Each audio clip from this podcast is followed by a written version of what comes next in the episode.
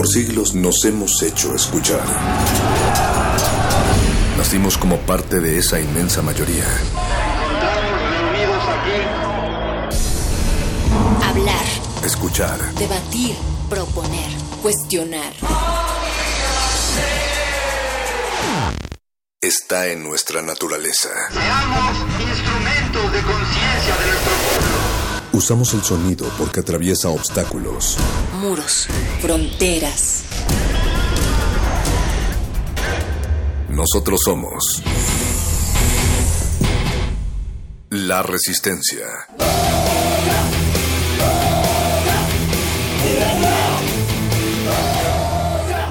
Resistencia modulada. Lánguida la luna libra la lid lúbrica de libros.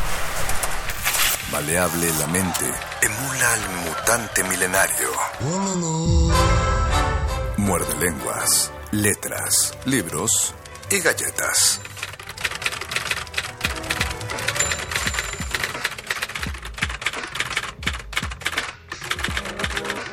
Algo sobre la muerte del mayor Sabines. Parte final. Mientras los niños crecen, tú con todos los muertos, poco a poco te acabas. Yo te he ido mirando a través de las noches, por encima del mármol, en tu pequeña casa. Un día ya sin ojos, sin nariz, sin orejas. Otro día sin garganta. La piel sobre tu frente agrietándose, hundiéndose, tronchando oscuramente el trigal de tus caras. Todo tú sumergido en humedad y gases, haciendo tus desechos, tu desorden, tu alma, cada vez más igual tu carne que tu traje, más madera tus huesos y más huesos las tablas. Tierra mojada donde había tu boca, aire podrido, luz aniquilada, el silencio tendido a todo tu tamaño, germinando burbujas bajo las hojas de agua. Flores dominicales a dos metros arriba te quieren pasar besos y no te pasan nada. Mientras los niños crecen y las horas nos hablan, tú subterráneamente, lentamente te apagas. Lumbre enterrada y sola, pabilo de la sombra, veta de horror para el que te escarba. Es tan fácil decirte, Padre mío, y es tan difícil encontrarte larva de Dios, semilla de esperanza. Quiero llorar a veces y no quiero llorar porque me pasas como un derrumbe, porque pasas como un viento tremendo, como un escalofrío debajo de las sábanas, como un gusano lento a lo largo del alma. Si solo se pudiera decir, papá, cebolla, polvo, cansancio, nada, nada, nada. Si con un trago te tragara, si con este dolor te apuñalara, si con este desvelo de memorias, herida abierta, vómito de sangre te agarrara la cara. Yo sé que tú, ni yo, ni un par de balbas, ni un becerro de cobre, ni unas alas sosteniendo la muerte, ni la espuma en que naufraga el mar, ni no las playas, la arena, la sumisa piedra con viento y agua, ni el árbol que es abuelo de su sombra, ni nuestro sol hijastro de sus ramas, ni la fruta madura, incandescente, ni la raíz de perlas y de escamas, ni tu tío, ni tu chosno, ni tu hipo, ni mi locura y ni tus espaldas sabrán del tiempo oscuro que nos corre desde las venas tibias a las canas. Tiempo vacío, ampolla de vinagre, caracol recordando la resaca. He aquí que todo viene, todo pasa, todo, todo se acaba. Pero tú, pero yo, pero nosotros, ¿para qué levantamos la palabra? ¿De qué sirvió el amor? ¿Cuál era la muralla que detenía la muerte? ¿Dónde estaba el niño negro de tu guarda? Ángeles degollados puse al pie de tu caja y te eché encima tierra, piedras, lágrimas, para que ya no salgas, para que no salgas.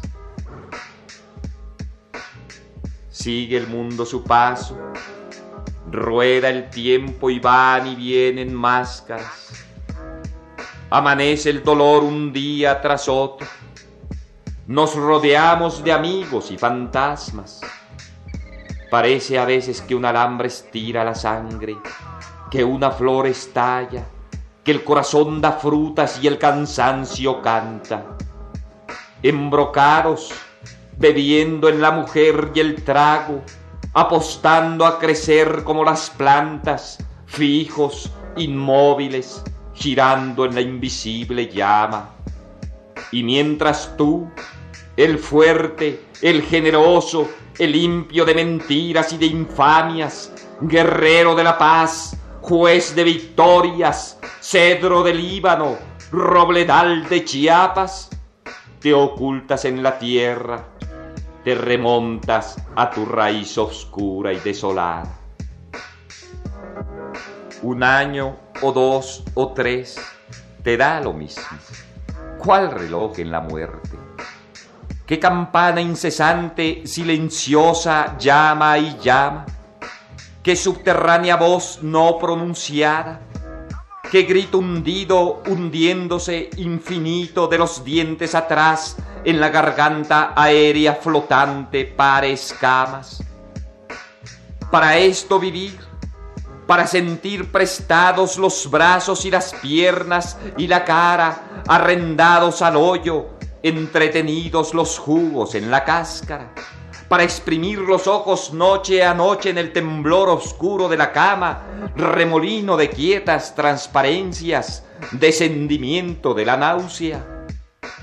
Para esto morir, para inventar el alma, el vestido de Dios, la eternidad, el agua del aguacero de la muerte, la esperanza, morir para pescar, para atrapar con su reta la araña. Está sobre la playa de algodones y tu marea de sombras sube y baja. Mi madre sola, en su vejez hundida, sin dolor y sin lástima, herida de tu muerte y de tu vida. Esto dejaste su pasión enhiesta, su celo firme, su labor sombría. Árbol frutal a un paso de la leña, su curvo sueño que te resucita. Esto dejaste, esto dejaste y no querías. Pasó el viento, quedaron de la casa el pozo abierto y la raíz en ruinas, y es en vano llorar. Y si golpeas las paredes de Dios, y si te arrancas el pelo o la camisa, nadie te oye jamás, nadie te mira, no vuelve nadie, nada, no retorna el polvo de oro de la vida. Muerde, muerde, muerde. Muerde lenguas, muerde lenguas.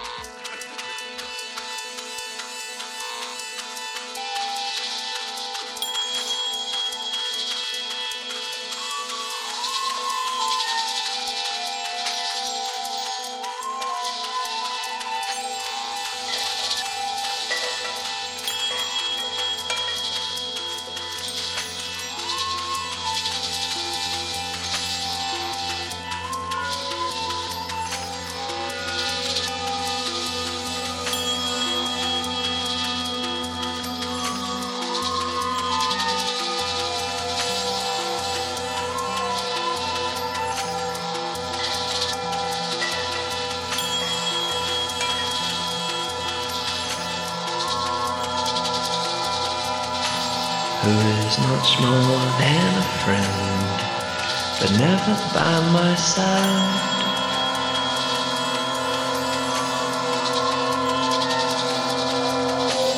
All beginnings are an end.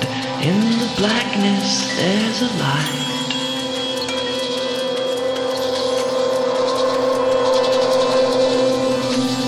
Maybe you will only ring one or two letters at the most.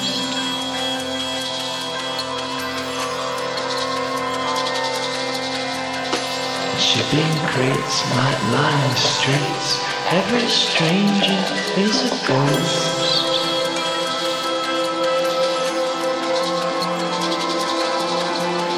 But cashiers won't deduct the pain. Loneliness sleeps on the couch.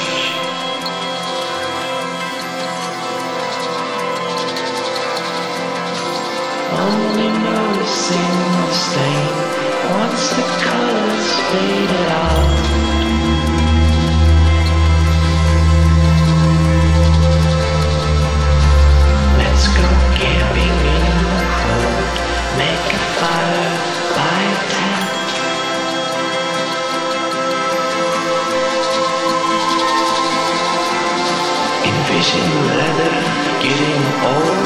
Recent pigeons that were sent.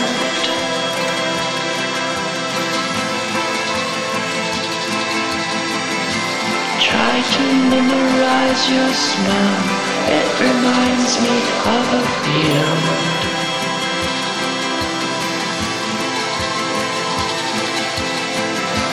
Crickets clearer than a bell of all the guts recast in steel.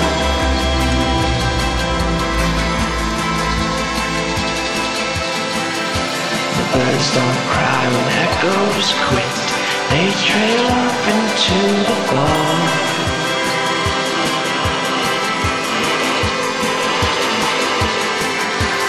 Autumn hurts far less than sticks, knowing winter's five feet tall.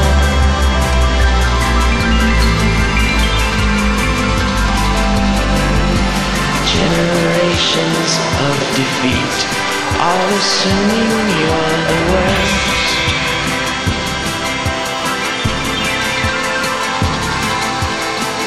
They never tied the cage to the back end of the horse.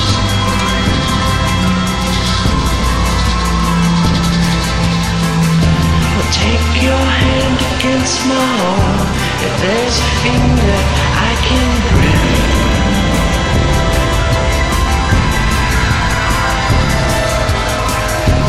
Reassure me at the base. Mine's a black heart you could flip.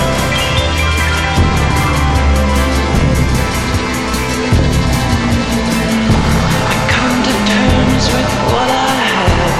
What's been given, what's been asked.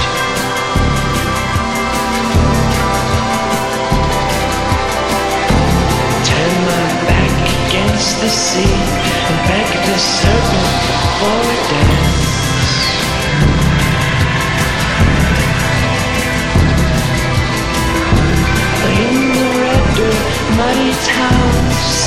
vibration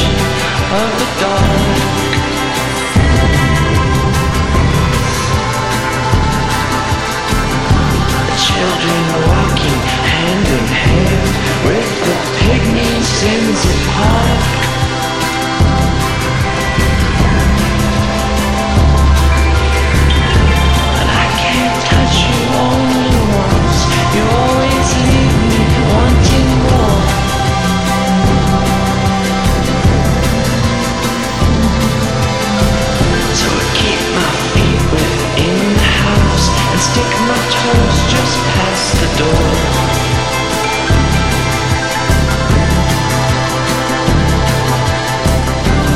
Let me know when I'm in love. Let me die when I'm in love. Muerde. Muerde lenguas. Descarga Cultura. Punto UNAM.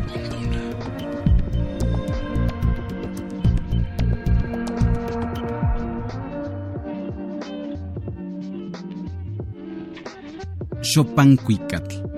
Nezahualcoyotl.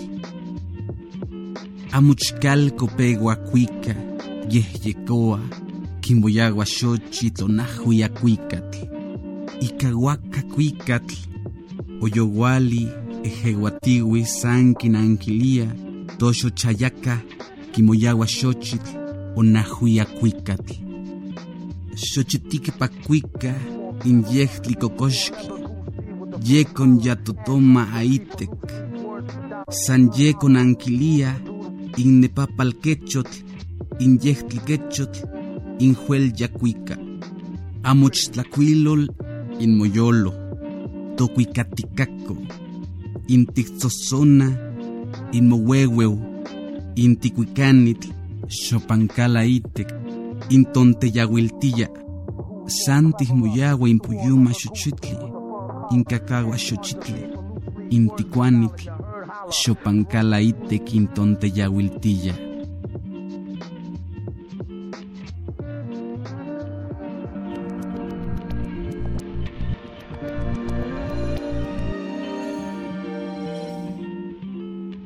Canto de primavera, Nezahualcóyotl.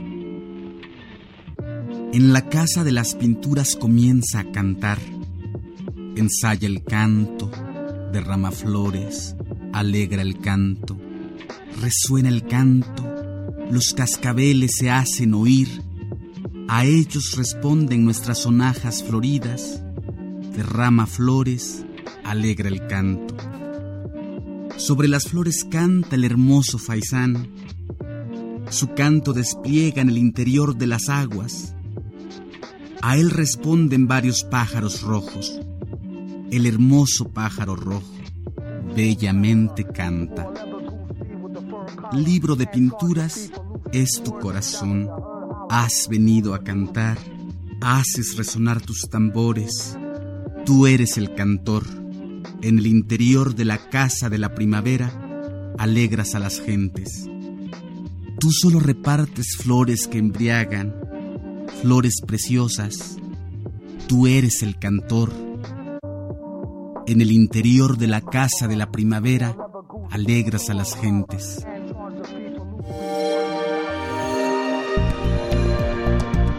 Descarga Cultura. Punto UNAM. Muerde lenguas. Muerde lenguas. Muerde lenguas.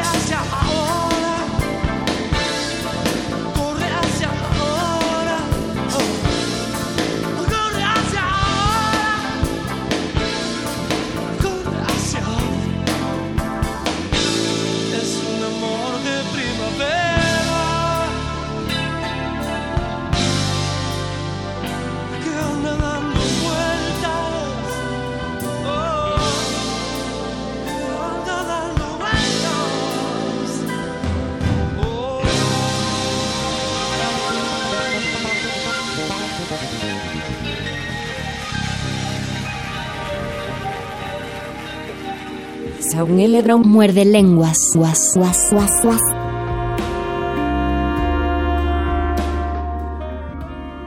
Encuentro. Nuno Judice.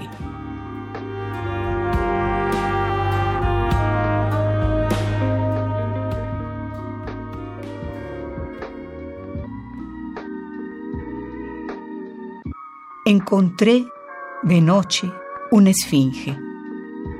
No me hizo preguntas, nada quiso de mí.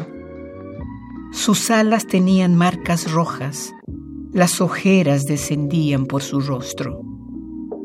Tomé sus dedos, la arrastré a un rincón. No me acuerdo de lo que hablamos. Hace mucho que cayó la noche.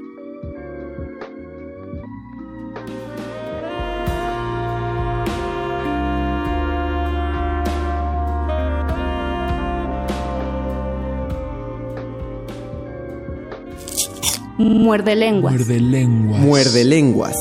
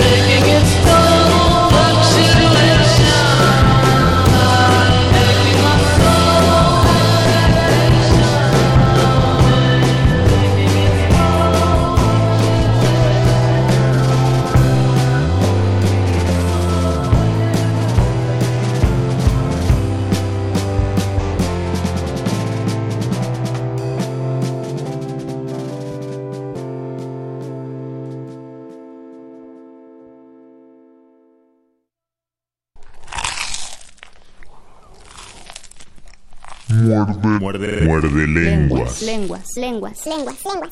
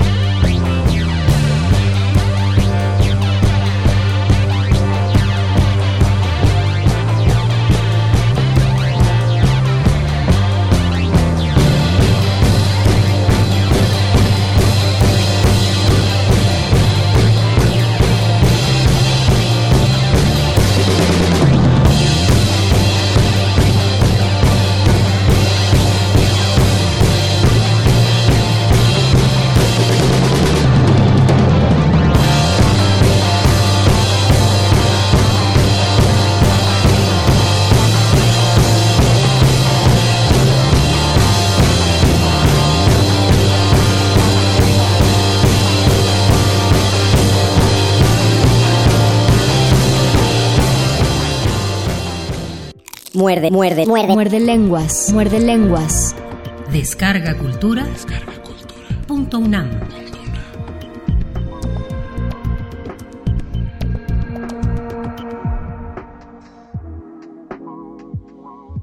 Nitlayocoya, Nezahualcoyotl. Nitlayocoya, Nicnotlamatilla, San Nitepilzin Nezahualcoyotl. Xochitica Yeijuan Cuicatica, Niquilmilnamiqui Tepiljuan, Tlenyahque, Yehua, Tesosomoxin, o Yehua, Cuaucuautzin, Ocnelin Nemoan, que nonamican, Maya Niquintoca, Inintepiljuan, Maya Niquimonitquili, Toxochio, Mai Kitech Nonasi, Yehtli Yancuicatl, intesosomoxin, o hay un poligue sin motello, no pilsin tesosomoxin, ancasanye in mocui caica, ni hualchoca, insan ni hualicnotlamatico nontilla, san ni gualayocoya, nicnotlamati, ayokik, ayok, quemania, titechachtaquio intlaltilpac, ica nontia.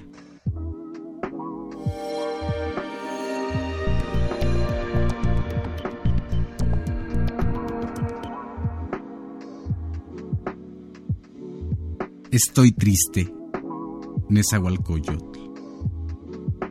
Estoy triste, me aflijo. Yo, el señor Nezahualcoyotl, con flores y con cantos recuerdo a los príncipes, a los que se fueron, a Tesosomotzin, a Cuacuautzin. En verdad viven allá en donde de algún modo se existe. Ojalá pudiera yo seguir a los príncipes llevarles nuestras flores. Si pudiera yo hacer míos los hermosos cantos de Tesosomoxin, jamás perecerá tu renombre. Oh mi Señor, tú, Tesosomoxin, así, echando de menos tus cantos, me he venido a afligir, solo he venido a quedar triste. Yo a mí mismo me desgarro. He venido a estar triste, me aflijo, ya no estás aquí, ya no, en la región donde de algún modo se existe, nos dejaste sin provisión en la tierra. Por esto, a mí mismo me desgarro.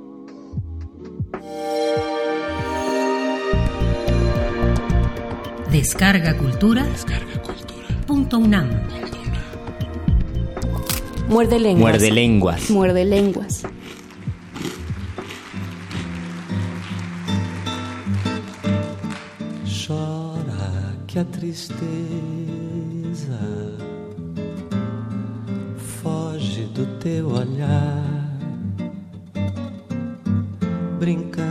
Esquecer saudade vai passar e amor já vai chegar.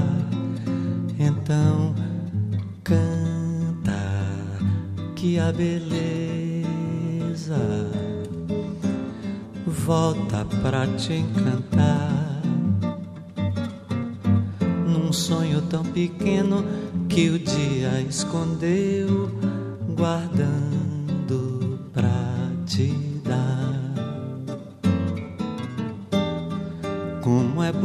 bonito gostar e querer ficar com alguém pra quem possa dizer: Olha quantas estrelas nascem pra te encontrar. Depois do céu azul, a noite vai chegar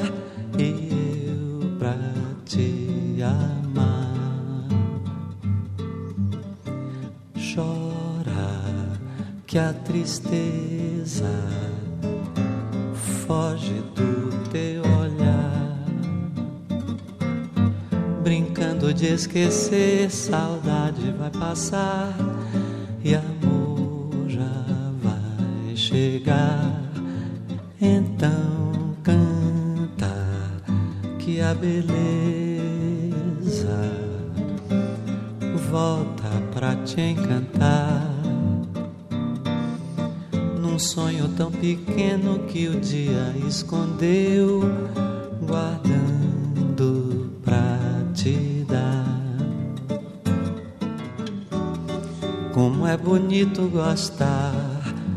e querer ficar com alguém pra quem possa dizer: Olha quantas estrelas nascem pra te encontrar. Depois do céu azul, a noite vai chegar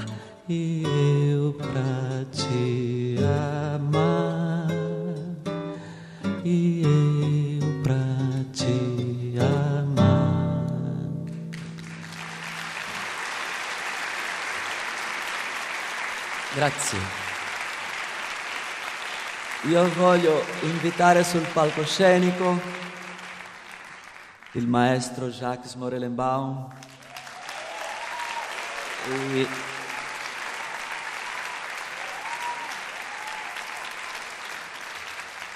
Luiz Brasil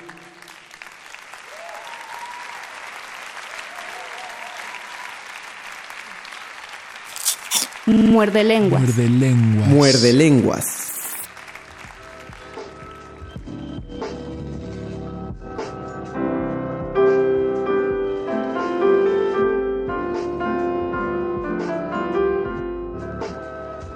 Lluvia, cuerdas, versos como ropa a secar.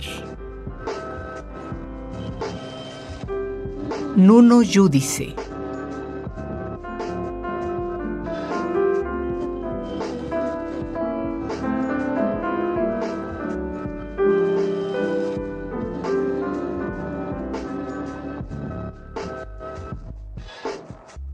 Ahora que llueve, en una inesperada mañana de invierno en plena primavera, y las cuerdas de agua son como las cuerdas del laúd tocando un lamento fúnebre, quito los versos de la cuerda para que no se mojen.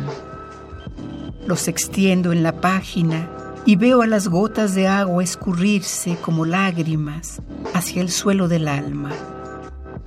Así son los días de lluvia en primavera, buenos para encharcar la poesía y llenos de esa música antigua que nadie quiere, repitiendo los viejos tedios de poemas de otro tiempo.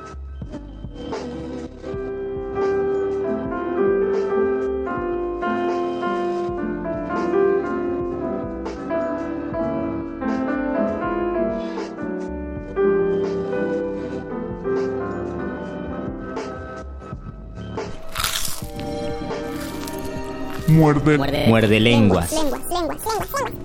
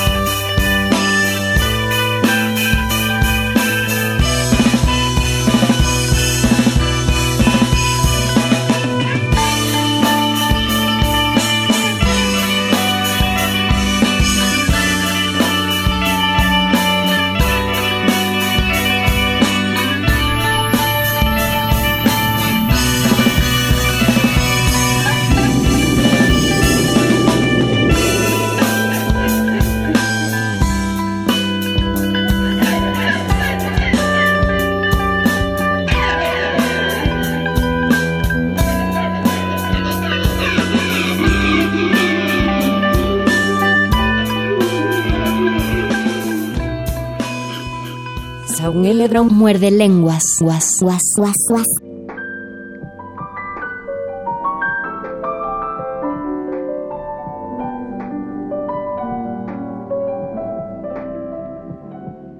Reminiscencia. Nuno Judice.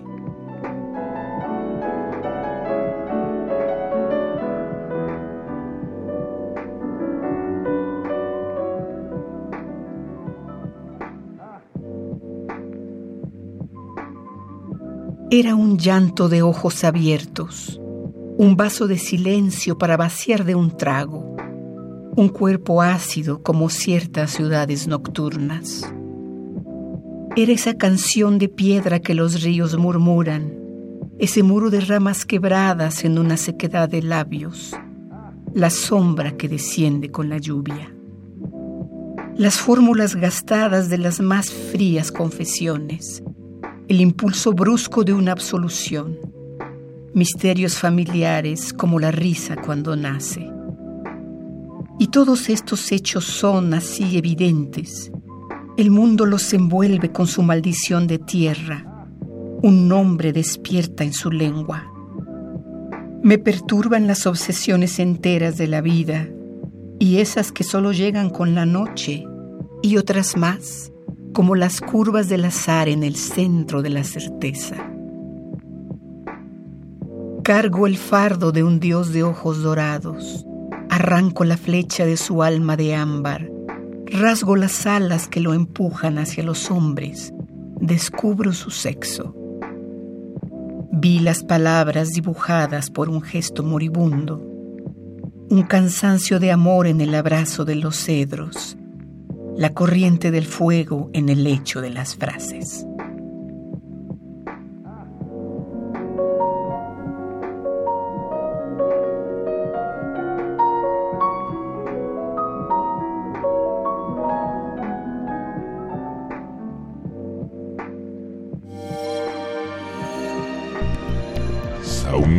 Muerde lenguas. Muerde lenguas.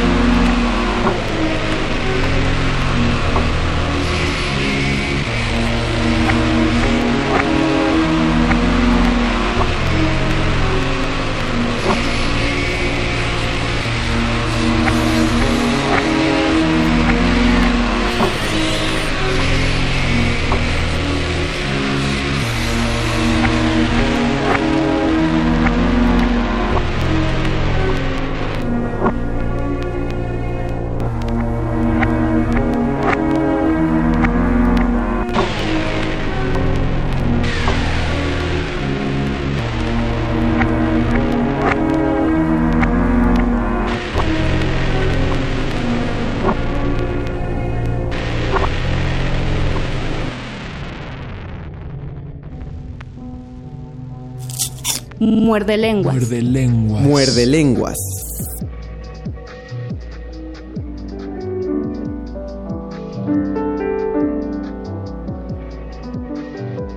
Vegetación de infancia. Nuno Judice.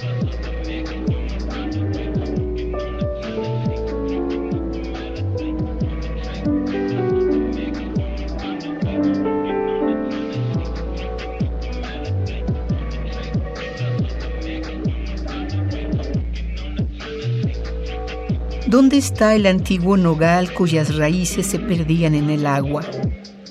Sé que sus ramas se quebraban cada vez que el río crecía, que las hojas se esparcían por el estanque antes de hundirse, formando un lodo en que los pies se resbalaban, que el barullo de las ranas sonaba en su copa mientras la noche se agitaba con el viento frío que traía el otoño.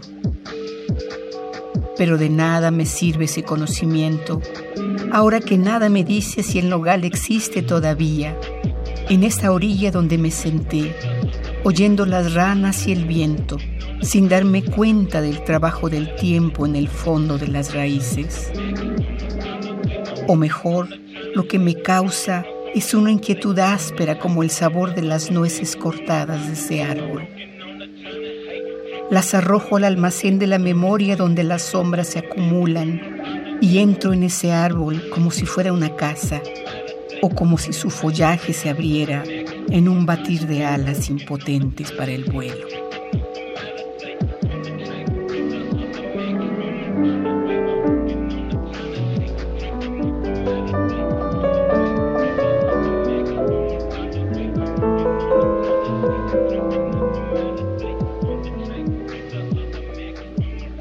Saúl Eledrón muerde lenguas. Guas, guas, guas, guas.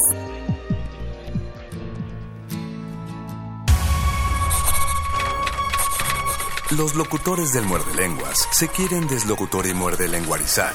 El que los deslocutor y muerde lenguarice, buen deslocutor y muerde lenguarizador será.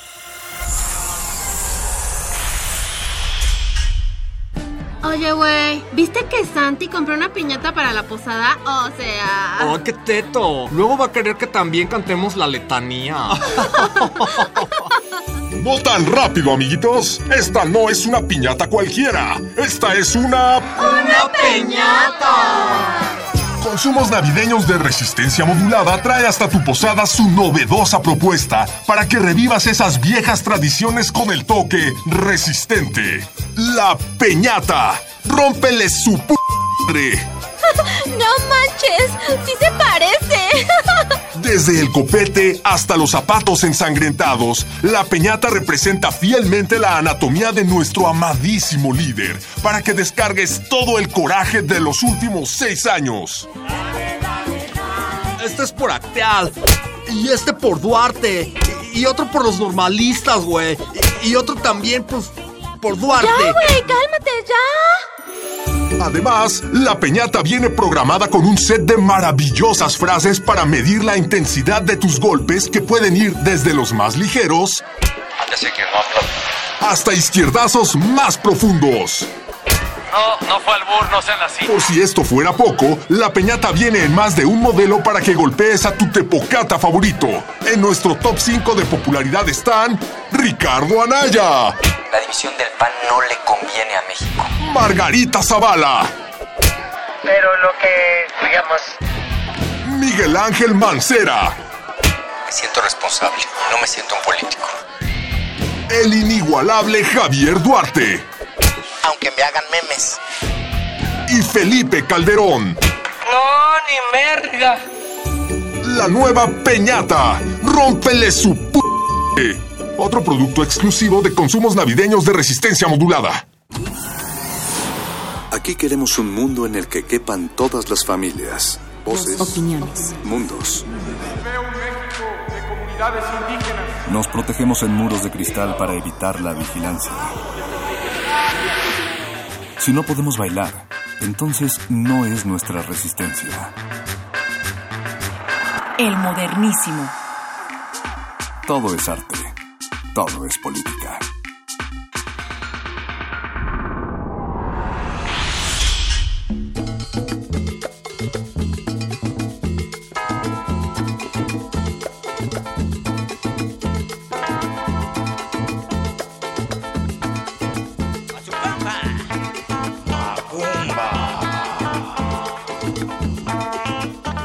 Buenas noches y bienvenidos oídos que se congregan en el 96.1 de FM de Radio UNAM para escuchar el llamado de la resistencia.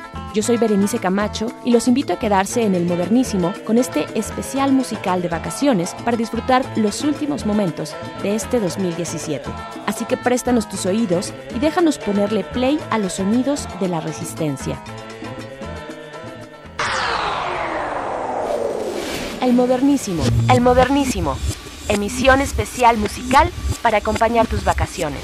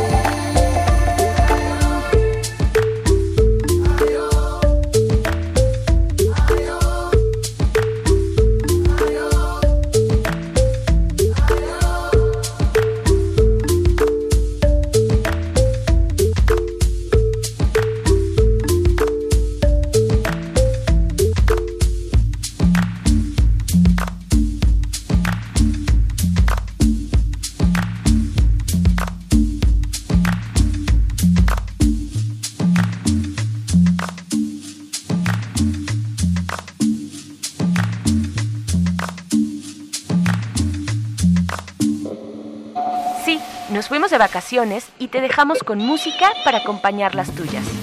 Estás escuchando El Modernísimo. A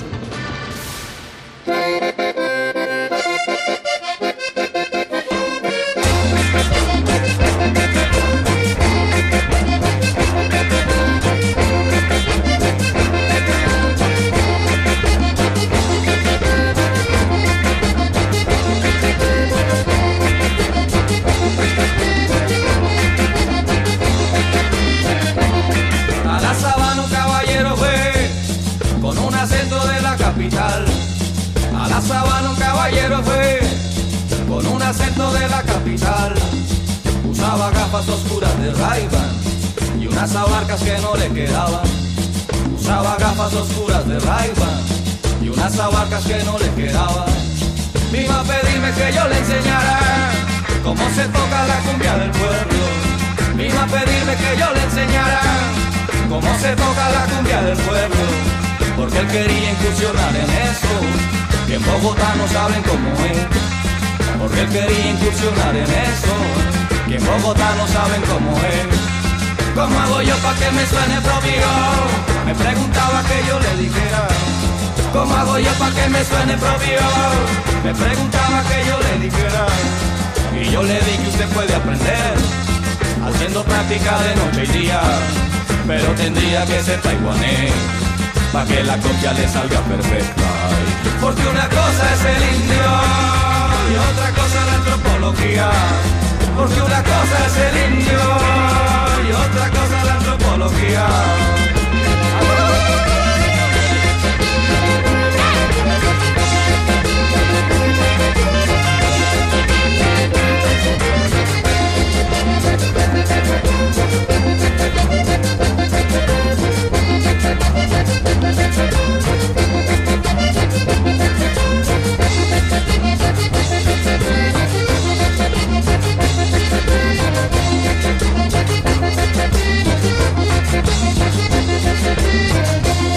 A mí me dijo el caballero aquel que pa' pegar había que ser raizal.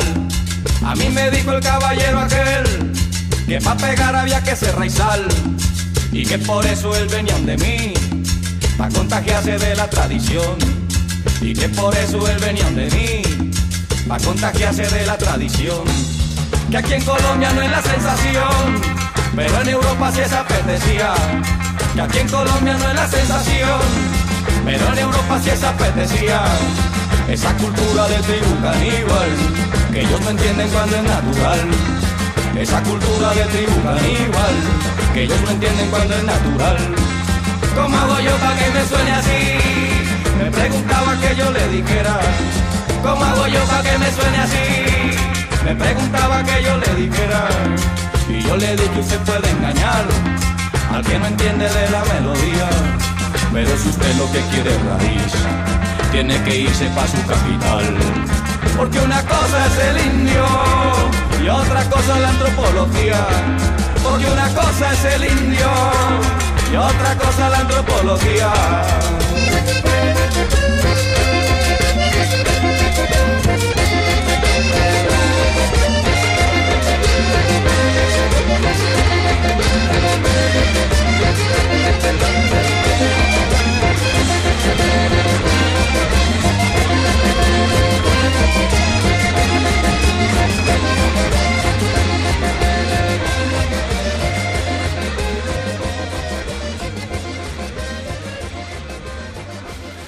El Modernísimo. El Modernísimo. Emisión especial musical para acompañar tus vacaciones.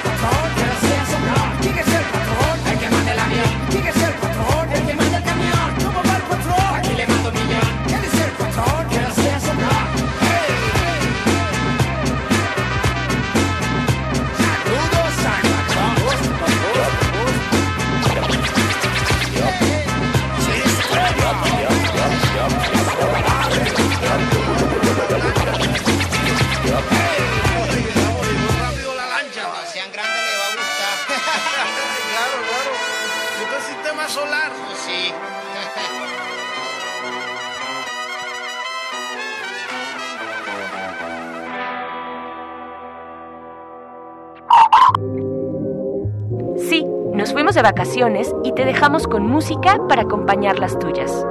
Estás escuchando El Modernísimo.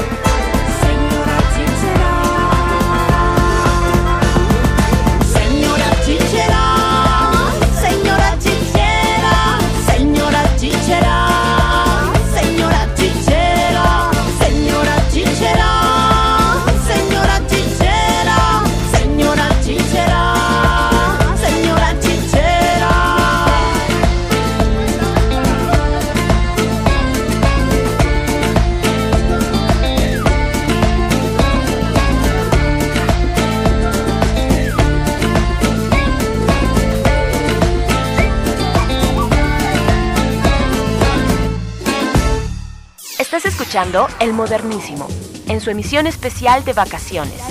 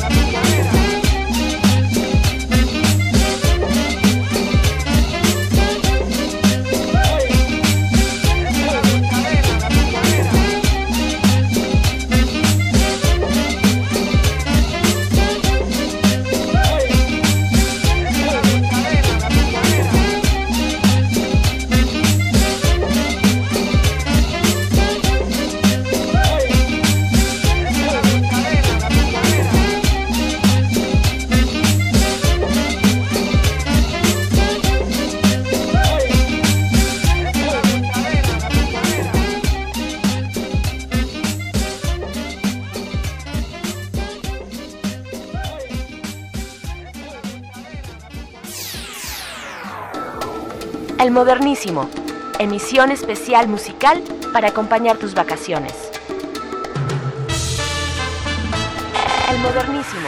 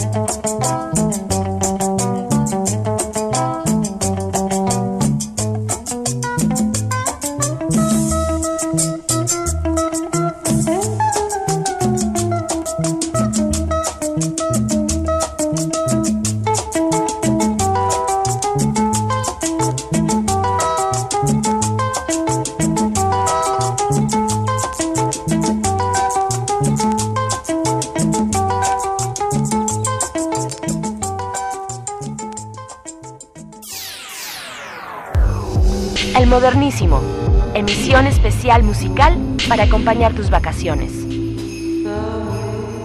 El Modernísimo.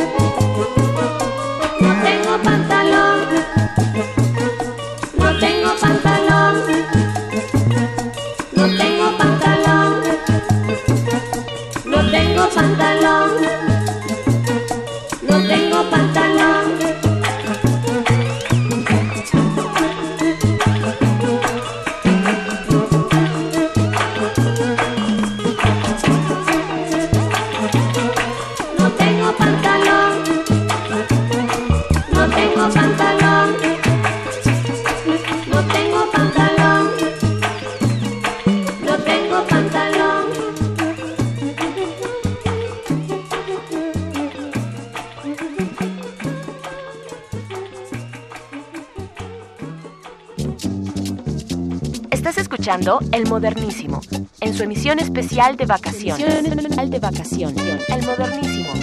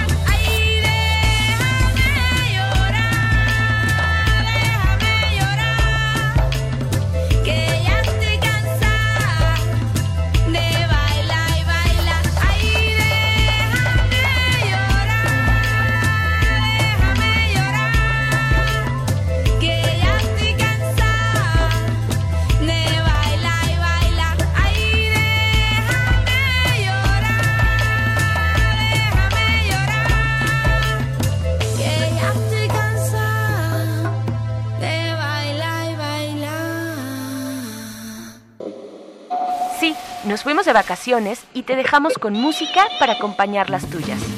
Estás escuchando El Modernísimo.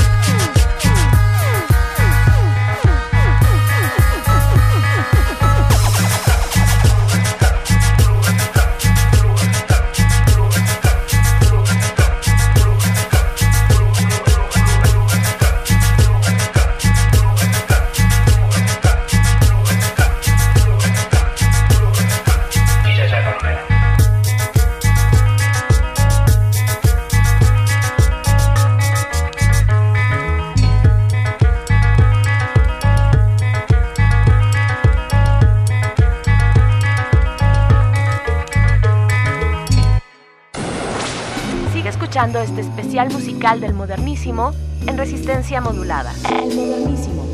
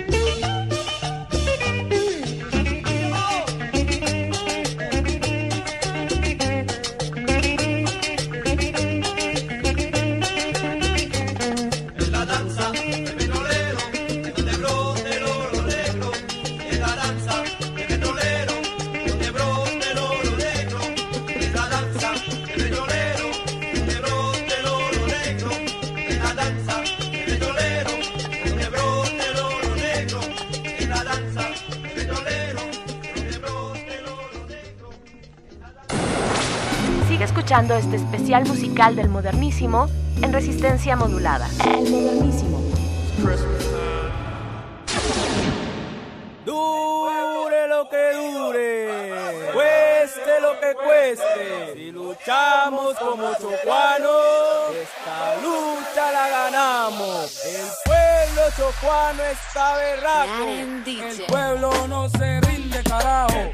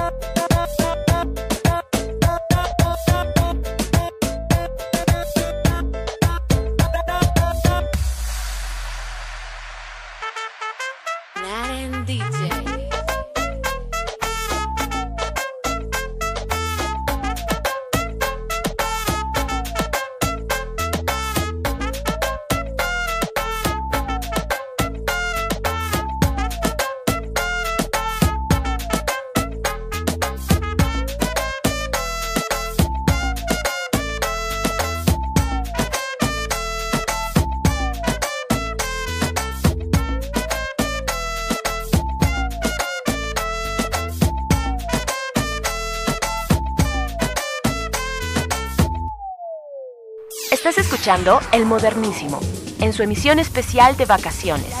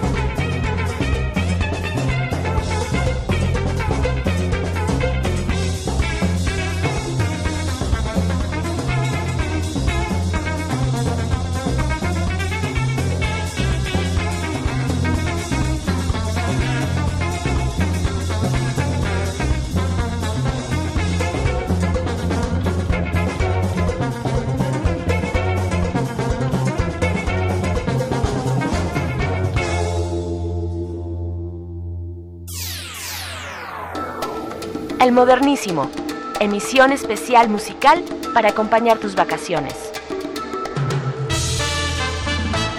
El Modernísimo.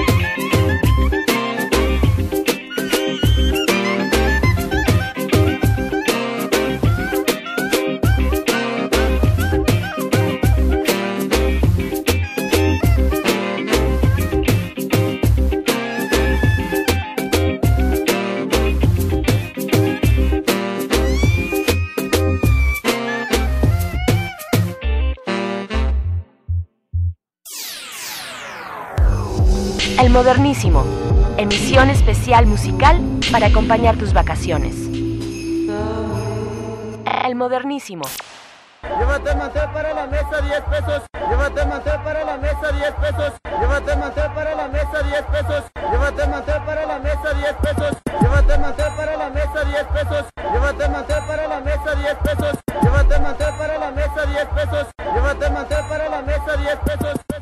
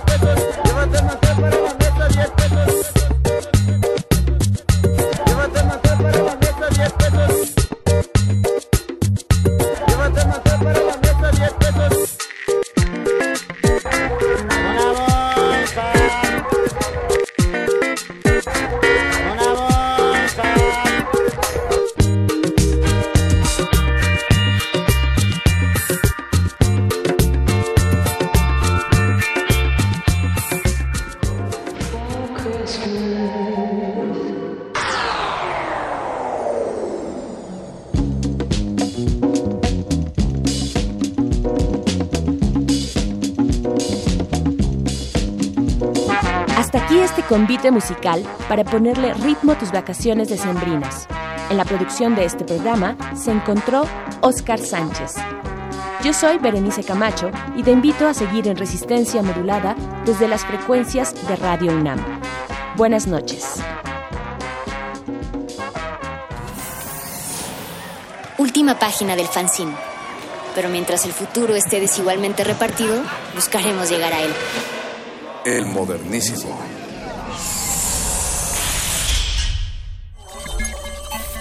Estás a punto de integrarte a una red que conecta al sonido con el conocimiento.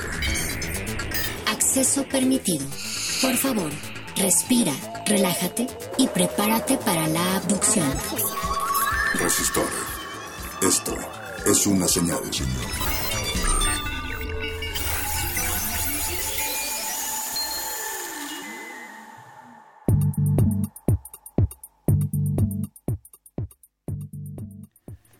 Buenas noches, sean ustedes bienvenidos a este resistor. Esta es una emisión grabada por vacaciones y en esta grabación colaboramos Eloísa Gómez, Hola, muy buenas noches a todos mis estimados redescuchas y Alberto Candiani, muy buenas noches. Muy buenas noches, Eloísa. Buenas noches a nuestra audiencia. Sean bienvenidos a esta su sección favorita de ciencia y tecnología, transmitida aquí en Radio UNAM en el 96.1 de frecuencia modulada. También, también nos pueden escuchar en línea. Sí, pueden escucharnos a través del www.resistenciamodulada.com. En Facebook también coméntenos Resistencia Modulada y en Twitter estamos como arroba Rmodulada. ¿Qué te parece, Luisa, que esta noche... Bueno, seguramente te parece porque pues esto lo grabamos. Esta noche platicaremos sobre Infotec, pero no cualquier Infotec. Claro, eh, ya habíamos anteriormente tomado el tema de Infotec en Resistor. Recordemos que Infotec es un centro público de investigación perteneciente a la red de centros del Consejo Nacional de, Ciencia y Tecnología, CONACYT. Eh, su segunda sede se encuentra ubicada en la ciudad de Aguascalientes y fue inaugurada en el mes de noviembre del 2012 y se encuentra en ella el segundo centro de datos, el cual está certificado en el nivel Tier número 3. Este certificado de nivel Tier número 3 es una clasificación emitida por el Uptime Institute. Así es, es un nivel de certificación para data centers o centros de datos Así es. que avala que Infotec cuenta con un centro de datos con capacidad para almacenar elevadísimos volúmenes de información, Wow. pero más allá de eso, estas certificaciones tier son respecto a temas de seguridad y de resguardo de la información. ¿Qué tan protegidos se encuentran los datos que tienen ellos? Exactamente, exactamente. Este es un, prácticamente es un búnker a prueba de sismos, a prueba de... De balas. De inundaciones, a prueba de incendios. Y efectivamente, Eloisa, a prueba de cierto tipo de ataques. ¿Cibernéticos? Eh, bueno, tiene además una amplia infraestructura en cuanto a protección y resguardo de los datos, en varios firewalls que, que impiden que los datos sean eh, violentados o, o afectados. Y su edificio frontal está destinado a la investigación y la docencia. Sí, nosotros conocimos este, este centro CONACIT o este centro Infotec allá en Aguascalientes, donde hay algunos de los laboratorios de Infotec. Laboratorio Nacional de Internet del Futuro, el Laboratorio de Analítica Big Data, el Laboratorio de Sistemas Embebidos, LABSE, y el Laboratorio de Apropiamiento de Tecnologías de Información y Comunicación, que se escribe, se deletrea como LAPTIC. Así es. Estos cuatro laboratorios son los pilares de Infotec, de este centro de investigación. Y esta noche tenemos preparado para ustedes algunas entrevistas que realizamos en meses pasados con algunos miembros de estos laboratorios, miembros destacados, eh, todos ellos parte del Sistema Nacional de Investigadores y sin duda eminencias en, los temas de desarrollo científico y tecnológico en nuestro país. Eh, vamos a dar pie a estas, a estas conversaciones. ¿Qué es lo que hace el laboratorio de Big Data de Infotec en Aguascalientes? Vamos a, a, dar pie a una charla que tuvimos con algunos de sus miembros, ya los iremos presentando, y sobre todo con el coordinador de este laboratorio. Él es el predoctor digo predoctor porque es candidato, a doctor en ciencias de la computación. Él es el maestro Helio Anteoge, el maestro Helio Antenógenes Villaseñor, quien nos compartió, nos compartió mucho de su pasión y de su interés por este, por esta disciplina, por esta técnica del Big Data. Vamos a escuchar este par de audios y regresamos con nosotros. Resistor, esto es una señal.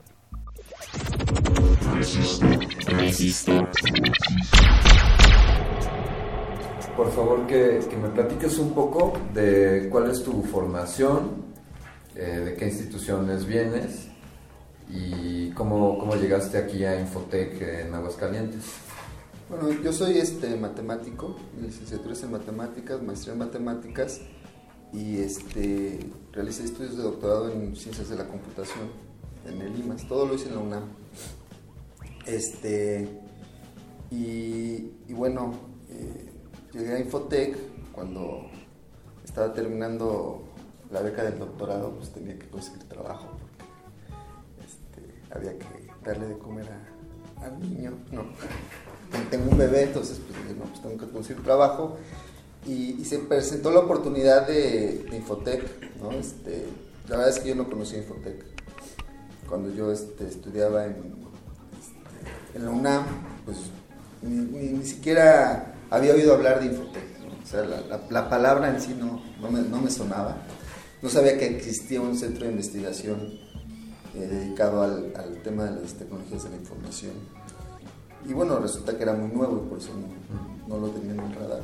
Como centro de investigación teníamos pues, tal vez uno o dos años. Este, y vi que había chance de, entrar como investigador y me apunté, luego, luego dije, no, pues está, está padrísimo porque es un área en la que yo he estado trabajando, o bueno, más bien el trabajo que yo he venido haciendo este, tiene cabida ahí, ¿no? Eso yo creo que es, porque como ahora sí que todo estaba en blanco, ¿no? No estaba nada escrito este, como, como centro de investigación, pues no tenía claro hacia dónde, hacia dónde dirigir sus líneas de investigación, qué tipo de investigación hacer, qué áreas desarrollar, ¿no? Y, yo, y yo vi que había una oportunidad ahí para, para este, pues ir definiendo esas cosas, ¿no? Eh, y ayudar a, a definirlas. Entonces, pues, eh, yo vi una gran oportunidad de, de realizar un proyecto pues de, mucho alcance, ¿no? O sea, algo que, una realización personal. Eh, y entonces me, ahora sí que me sumergí en el, en el mundo de la institución, ¿no? Este, pues, este, comencé a aprender también los, los códigos de la institución. Uno dice, no, pues yo voy a trabajar en tal lugar, pero llegando a ese lugar pues tienes que, que, que hacerte de de, cómo es la institución, de, cuál es la, la, visión de la gente de la institución, de cómo convivir con la, con la gente de la institución. Llegamos y, bueno, yo llegué con otro colega, que éramos los dos únicos investigadores en el centro, y, y, todo el mundo nos veía como bichos raros, porque pues no, no, llevábamos traje como los jefes, ¿no? pero este, pero tampoco, este, pero tampoco se, pero teníamos oficina y, este, ¿no? Individual y nuestro propio escritorio y, la mejor computadora y no existían y no, y no, y no entendían por qué, ¿no? Sí, pues no éramos jefes, ¿no? Y, y, este, vestíamos, pues, pues como, como el de limpieza, ¿no? Casi, casi. Entonces, este, no entendían ese concepto, ¿no? Entonces decían, oye, ¿y ¿tú qué investigas, no? Este, o eres de la PGR, o, ¿no? Este, pues porque, eh, así como uno no, no, no, no sabía quién era Infotec, pues la gente de Infotec, pues decía, mm, apenas estaba enterando que era un centro de investigación. O sea, era algo súper, súper este, sui generis, ¿no? Entonces, este, pues sí, eh, digamos que fue, fue bastante eh, alentador ese, ese primer inicio de el, saber que había, estaba todo en blanco y todo había que, que hacerlo desde cero. Este, también estaba saliendo un director, ¿no? Y estaba entrando apenas este, nuestro nuevo director, que, que, pues, la verdad que también eso fue un cambio muy, muy, muy radical en lo, lo que era la institución y en, la, y la nueva visión que se tenía ya de centro de investigación. Y, este, y bueno, eh, con el paso del tiempo pues fui eh, este, entendiendo mejor esta mecánica institucional, fui entendiendo mejor de cómo, cómo, de, cómo definir estos proyectos de investigación de, de mediano plazo, ¿no? que yo creo que eso es algo que, que no es fácil en, en- en- en general en nuestro país plantearse cosas a mediano y largo plazo, ¿no? como que todo es a corto plazo.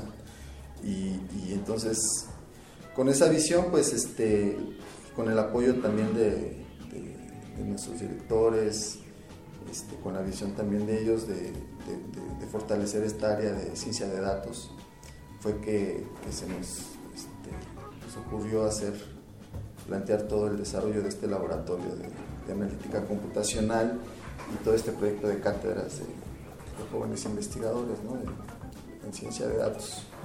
Este, y, también otra cosa curiosa que pasó cuando llegué fue que eh, estaban diciendo, no, pues hay el plan, nos acaban de regalar un terreno en Aguascalientes, ¿no?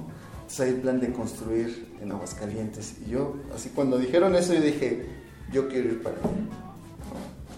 Este, así como, sin, pensarlo, ¿no? Y, bueno, cuando con- conforme se fue dando esto, se fue construyendo el centro, este, pues yo vine en dos o tres ocasiones a ver cómo estaba la construcción y pues cada vez me vi más aquí, ¿no? Cada vez me vi más aquí, cada vez. Cuando nos aprobaron las cátedras dije, pues ya, porque las cátedras venían para acá, porque pues era el proyecto que yo estaba, este, que yo había congeniado, ¿no?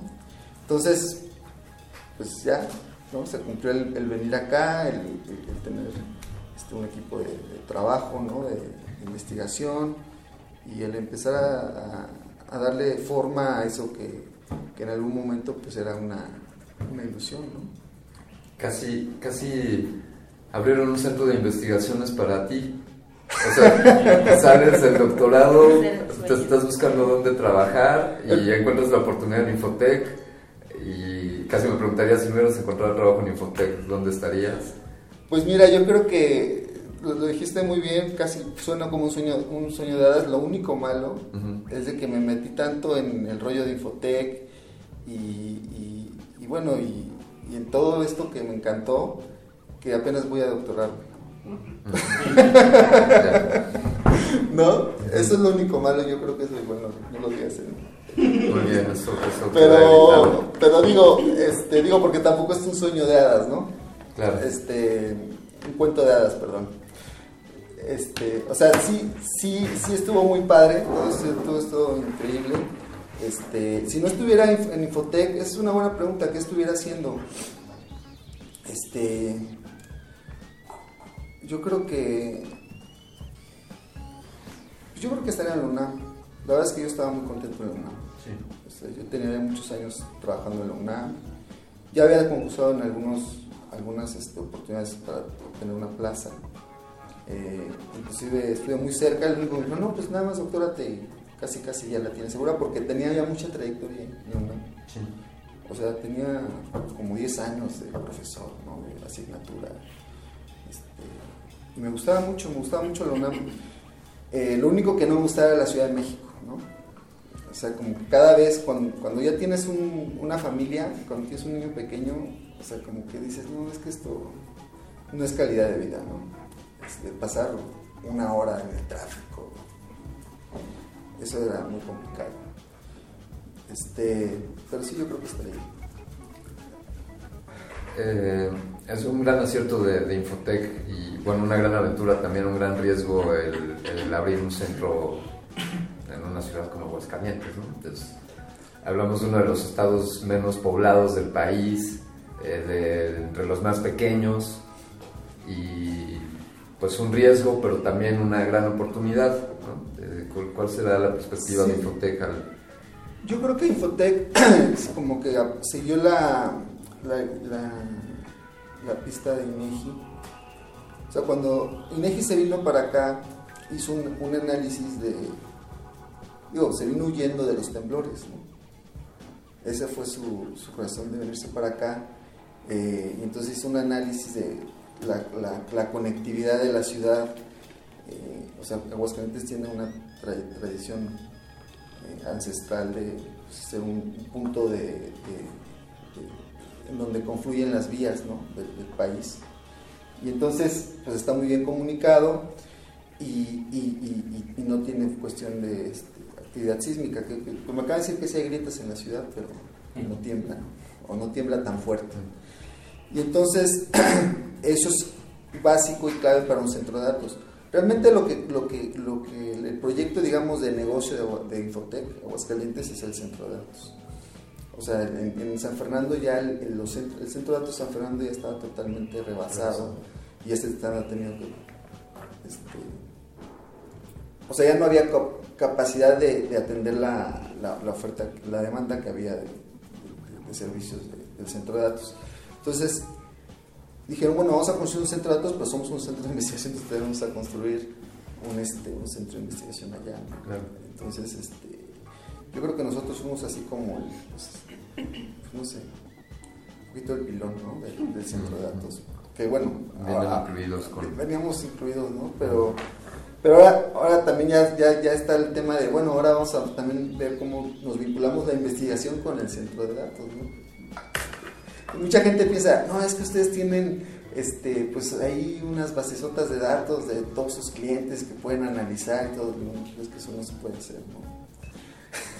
Imagínate, ¿no? O sea, esa, esa información está resguardada ahí es de, pues, de nuestros clientes y ni siquiera la gente de aquí la. ¿no? Claro. Pero entonces, lo que sí tenemos ahí es una infraestructura computacional pues apropiada para el tipo de cosas que hacemos. Eso sí, eso sí es una ventaja que tenemos que yo creo que muy pocas, muy pocos grupos de investigación tienen. Este, de, de contar con la infraestructura para pues, albergar el, el cómputo que, que requiramos. ¿no? Es, es pocos centros como este en México. Pues yo creo que, pues tal vez en el mundo, o sea, por ejemplo, el, el supercentro de cómputo de Barcelona, pues Mario lo, lo- lo conoció, ¿no? Y es así como tienen sus computadoras, digo, las tienen muy bonitas, pero adecuaron el lugar para poner las computadoras ahí. O sea, no, no, no está ahí exprofeso el lugar construido para que estén ahí las computadoras y el centro de investigación ahí, ¿no? Este, debe haber pocos lugares, pocos, pocos centros de investigación que tengan un centro de datos como el nuestro. ¿no? Yo creo que en el mundo haber, no sé, no sé si hay, pero o sea, tal vez la NASA, no sé, no sé, me imagino un- algo así, ¿no? En el CERN, en la NASA, ¿no? Solo las compañías, ¿no? Google, Microsoft. Exacto, ¿no? Solo las compañías de TI grandes que tienen sus centros de investigación ¿no? y pues también tienen obviamente, centros de datos, ¿no? pero esa es, el- es, es el- ¿Podría ser esta la semilla de un Silicon Valley en Aguascalientes? Fíjate que cuando, cuando estaban aquí armando el proyecto, esa era una de las cosas que así se estaban como proyectando y vendiendo las, este, las expectativas. Pues yo creo que, pues sí, pero no solo depende de, de Infotec, ¿no? Este, debe generarse todo un ecosistema, ¿no? De, de empresas, de emprendedurismo en torno a TI. Y bueno, y las mismas universidades también deben de, de vincularse. O sea, debe ser muchas condiciones. las que- y, y- y, bueno, hay muchos temas ahí de cómo, cómo generar o cómo promover el emprendedurismo. Y, este, digo, esa es la idea, pero Sí, sí. No, no es así como que, que, que lo veamos así tan próximo. ¿no? Claro, bueno, hay, hay que empezar ¿no? por algún Sí. lugar. Sí, sí, sí. Eh, bueno, tú coordinas eh, el laboratorio de, de Big Data, ¿es correcto llamarlo así? Sí, Laboratorio de Big Data es su nombre corto. Sí. Y el nombre propio. El nombre largo es Laboratorio de Analítica Computacional de Grandes Cúmulos de Información. Big Data para, Para los abreviar todo científicos. y todo este equipo está trabajando en este laboratorio. Sí. De aquí derivan distintas líneas de, de investigación. Sí, de aquí eran distintos proyectos y derivan, este, cada uno, cada uno de los integrantes del grupo tiene su, su propio proyecto de investigación y además hay un, hay un proyecto, este, digamos, de, grupo, ¿no? de equipo, que se llama Ingeotec, este, que bueno, yo creo que ya te, te van a platicar más, más a detalle de eso, pero, este, pero sí, o sea, de lo, de lo que se trata es de que cada uno, digamos, por su lado, tenga la perspectiva de crecimiento como investigador, ¿no? Este, a nivel individual, pero que también hay un trabajo de grupo, porque el, el grupo como se conformó está pensado como un, un grupo multidisciplinario en donde este, la- la- la las tareas que se vayan a desempeñar como grupo implican el que cada uno de, de, de los perfiles ¿no? este, con- contribuya a, a la resolución de algún de los problemas que se plantean. ¿no? O sea, digamos que no es cuando, cuando una de las primeras pláticas que tuvimos este, como de cuestionamiento del proyecto, ¿no? O sea, es que no hay, no hay un proyecto eh, delineado, sino es un metaproyecto. Sí, pues sí, es que es un metaproyecto porque no sabemos con qué nos vamos a encontrar. ¿no? Resistor. Esto es una señal. El gobierno mexicano es el principal cliente de estas empresas de seguridad para, para monitoreo de, de telecomunicaciones, ¿no? Y para hackear a... Pues a quién, el problema es a quién lo están haciendo, ¿no? O sea, pensarías que era para combatir a los malos y pues ya vemos la sorpresa de que no, no es así, ¿no? Claro, pues sí, digo, yo en realidad mi investigación es bastante más eh, teórica Sí. que la del resto del equipo y entonces me tengo que enfrentar mucho más a largo plazo con esas preguntas, ¿no? O sea, que la tecnología que tú desarrollas tenga implicaciones en el futuro para espionaje o cualquier esta clase de cosas no es algo con lo que yo me tenga que enfrentar en mi día a día. Sin embargo, como participante en un equipo de laboratorio de ciencia de datos, sí es algo que me pregunto.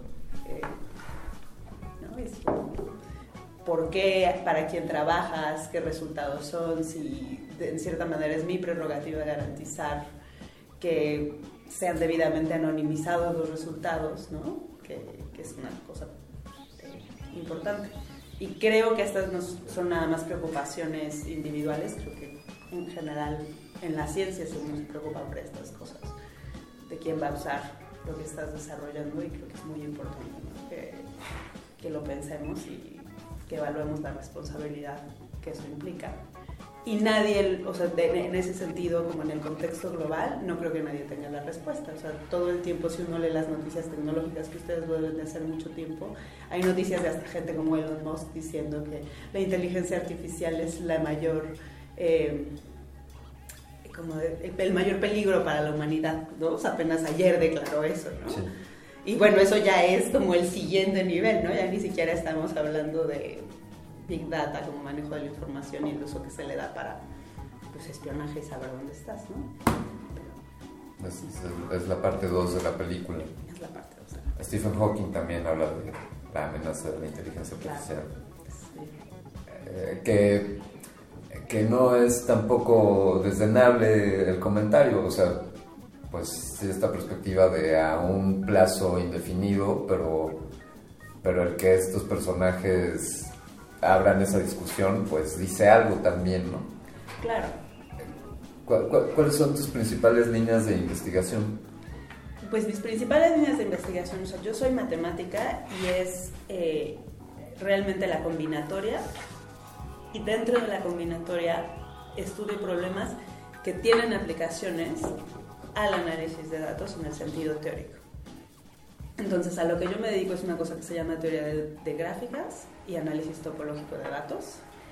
Y esto puede entenderse, digamos, de manera más cultural como el estudio de redes, ¿no? Y entonces el ejemplo clásico es, por ejemplo, la red de Facebook, ¿no? Si tú tienes individuos y decides que cada que alguien es amigo de, una persona, tienes una liga, ¿no? Entre estas dos personas, pues esta visualización de los individuos con una liga que une a cada una de dos personas, te da un objeto que tal vez quieres estudiar, ¿no? Y dentro de ese objeto tal vez quieres ver, pues por ejemplo, acumulaciones de grupos, y entonces esto te puede decir, ah, bueno, pues esta gente que está acumulada en grupos con muchas ligas entre ellos, debe de pertenecer alguna sociedad en particular, y por ejemplo pueden ser grupos de egresados de la generación del 89 de la UNAM, ¿no? Y entonces así vas descubriendo, ¿no? Y entonces en realidad lo que yo hago es estudiar estos objetos en abstracto, que se llaman gráficas, y ver a partir de estas gráficas y estos objetos en abstracto qué características se pueden extraer. Entonces, efectivamente hay cosas como muy naturales que se pueden ver, que es como, por ejemplo, qué tan fácil es desconectar un grupo social de otro, ¿no? O sea, es decir, qué tal si yo eliminara ciertas amistades, pues entonces ya tienes dos esferas, dos burbujas sociales que no tienen ningún contacto entre ellas. Y eso, desde el punto de vista de las ciencias sociales, puede ser algo interesante. ¿no? Pero todo mi trabajo es teórico, ¿no? sobre el modelo, no sobre eh, la aplicación en sí. Eh, tú estás trabajando también, a mí me interesó mucho este asunto de, bueno, tú trabajas con matemáticas y género, Ajá, ¿es así? Sí. Y eso me llamó mucho la atención eh, en estos momentos que en los que estamos redescubriéndonos como sociedad o reinventándonos ante, eh, bueno, acabar con las diferencias o propiciar la equidad de género y, y- y tener la apertura para pues, cualquier tendencia. Eh, y entonces, que eh, las mujeres estaban alejadas de las matemáticas. Es una cosa eh, muy interesante. En realidad yo me intereso por los temas de género mientras estoy haciendo el doctorado, porque precisamente me doy cuenta que incluso en Inglaterra, que fue donde yo hice mi doctorado, habíamos muchas, muy pocas mujeres estudiando matemáticas, ciencias de la computación, física, que eran como los departamentos alrededor de donde yo estudiaba. Y como que me empecé a preguntar estas cosas, sobre todo por la interacción social, o sea, digamos, en, en términos de la interacción intelectual con mis compañeros y así, pues es uno a uno, yo estoy interesada, tengo una licenciatura en matemáticas, estoy haciendo un doctorado en matemáticas, las discusiones uno a uno son perfectamente, digamos, normales a un nivel eh, respetuoso, incluso en la mayoría de intercambios. Sin embargo, ya que estás pensando en las interacciones laborales entre los miembros de un equipo, ya es otra cosa, ¿no? Y entonces te empiezas a dar cuenta que tampoco los profesores del departamento, la mayoría son hombres, a pesar de que tal vez hay más estudiantes mujeres. Te empiezas a dar cuenta que en las conferencias la mayoría de gente a la que se le dan los principales lugares para hablar, así las conferencias plenarias son hombres, a pesar de que hay investigadores mujeres en la audiencia. Entonces empiezas a ver estas como diferencias sutiles en todo, en la interacción, este, en a quién se le dan los lugares importantes y así. Y así es como me empiezo a interesar y empiezo a leer la literatura y básicamente cuando regreso a México eh, me involucro en lo que es la Comisión de Equidad y Género de la Sociedad Matemática Mexicana y ya como a realizar actividades para promover más inclusión de las mujeres.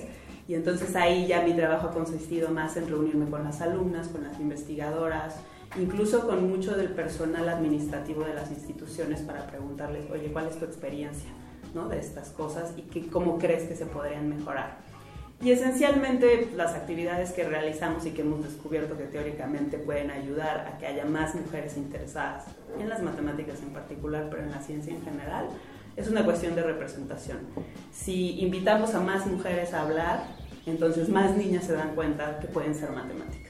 ¿No? Y entonces eso es lo que hacemos. ¿no? Tenemos un programa de llevar a mujeres matemáticas a dar charlas en prepas.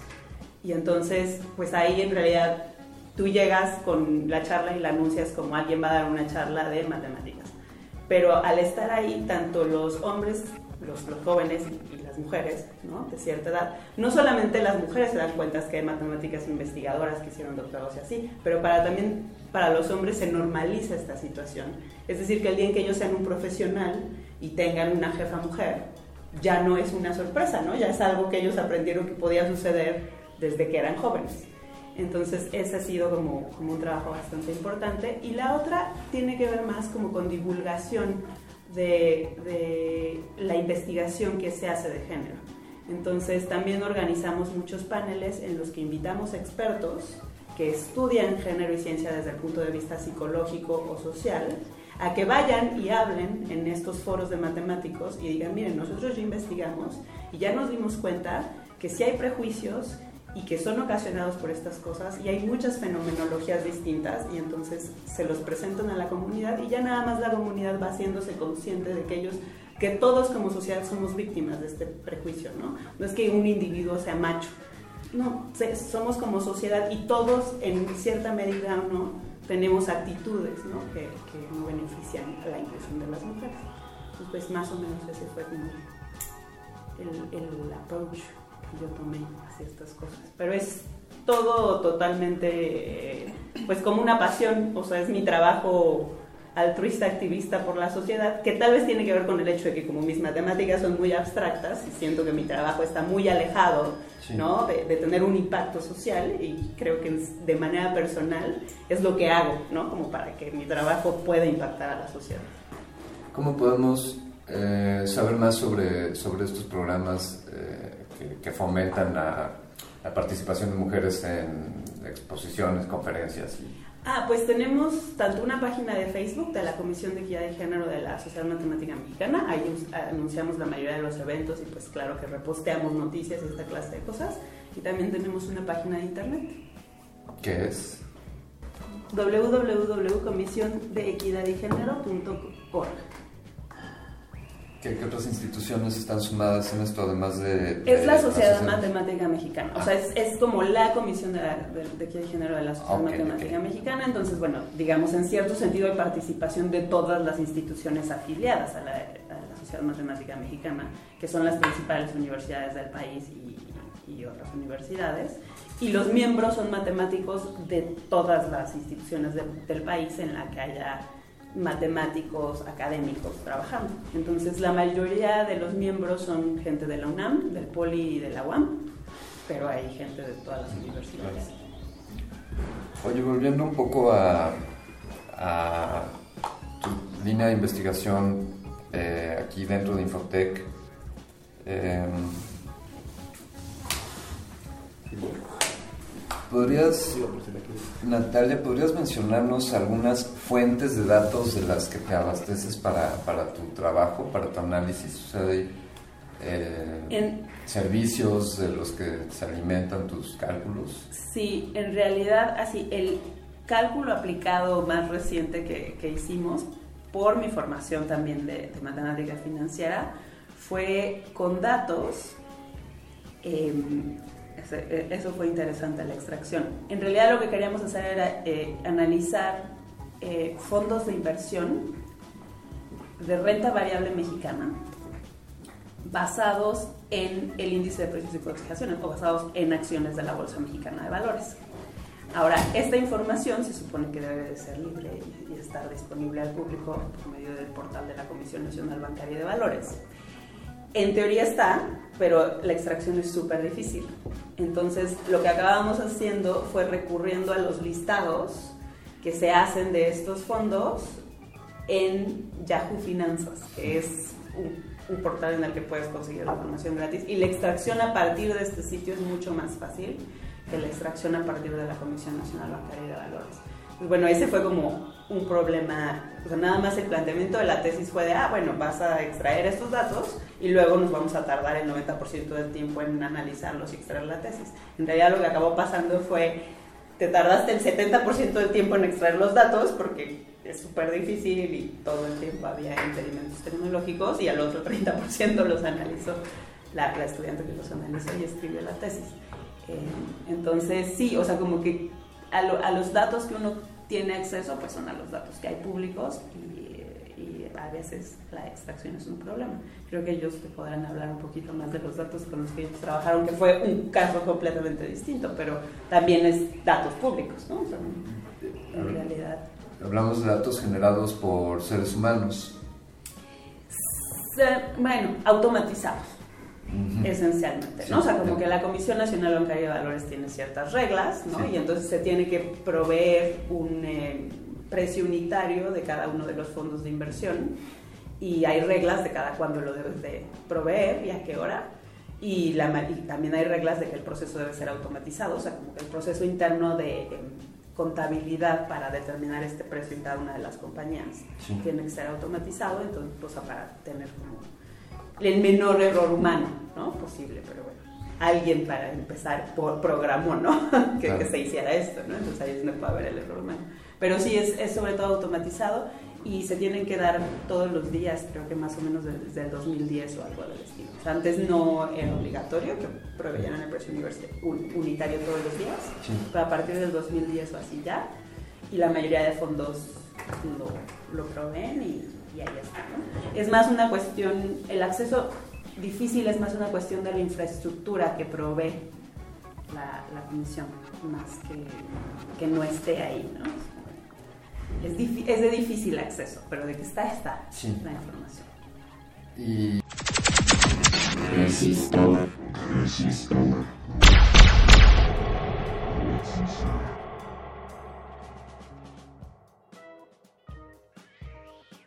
¿Puedes presentarte, por favor, Daniela? Contarnos un poco cuál es tu especialidad o tu formación académica.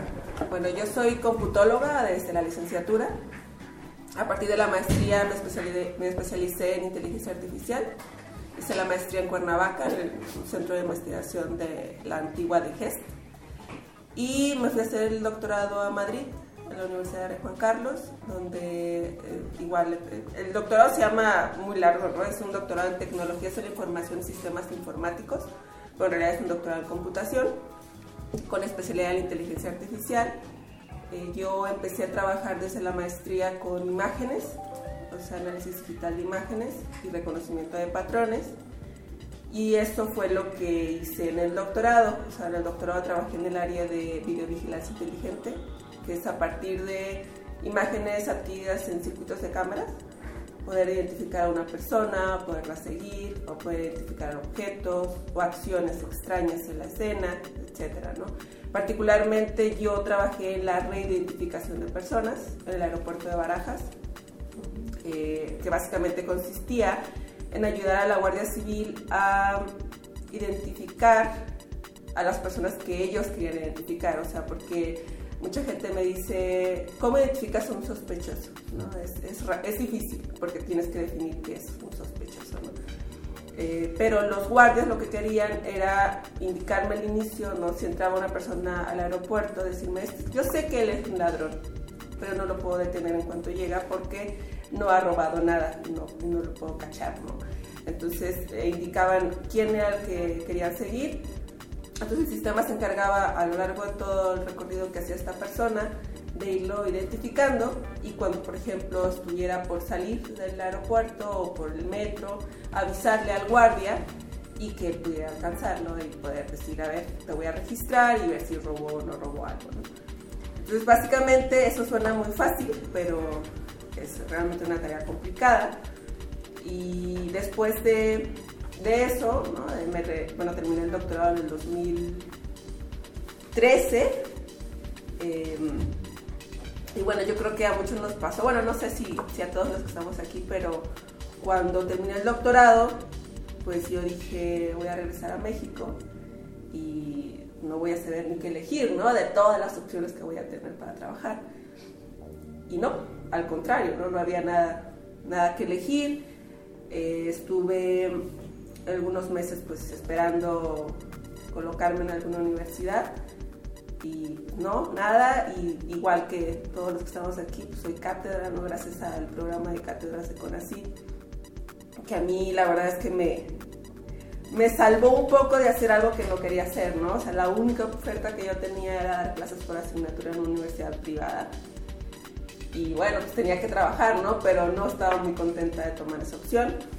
Y cuando me ofrecieron la cátedra, pues yo sabía que era el trabajo, ¿no? El trabajo que yo quería, ¿no? ser investigadora, eh, dedicarme eh, a desarrollar cosas eh, nuevas, cosas que, ideas ahí que, tenía en la mente, y dar clases eventualmente también, dirigir tesis. Entonces fue cuando, en realidad yo soy un bicho aquí raro porque yo no soy de ¿no? O sea, yo soy, eh, o sea, institucionalmente no soy de Infotec, eh, yo también soy cátedra con así, pero yo soy adscrita a Centro Geo, ¿no? Eh, yo físicamente mi oficina está en el CIDE, que también es algo muy raro, ¿no? Este, cuando yo llegué a, a aquí, la única instrucción que a mí me dieron fue colaborar. Y se fue, ¿no? Y me dejaron sola. Entonces, yo nunca había tenido un acercamiento con gente de ciencias sociales. Entonces yo iba tocando puerta a puerta, ¿no? Yo hago esto, ¿cómo podemos colaborar?